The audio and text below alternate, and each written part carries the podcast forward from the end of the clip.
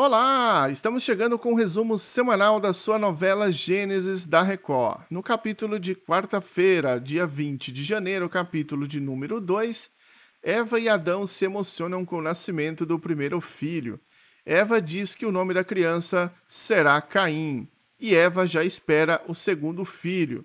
Ainda no capítulo 2, a criança nasce e recebe o nome de Abel.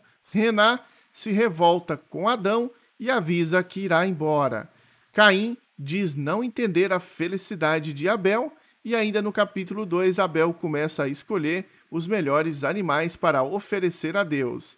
Já no capítulo de quinta-feira, dia 21 de janeiro, Abel vai ao encontro do irmão e percebe que Caim está fora de si. Adão pede a ajuda de Deus e é agraciado com a chuva. Adão e Eva se sentem aliviados por se aproximarem novamente de Deus. Adão e Eva têm um novo filho e o batizam de Sete. E no capítulo de sexta-feira, para fechar a semana da novela Gênesis, Noé e mais dois jovens de fora da cidade, é, descendentes de Sete, chegam em Enoque. Uma grande festa agita a cidade de Enoque e Lúcifer observa as mulheres seduzindo os rapazes.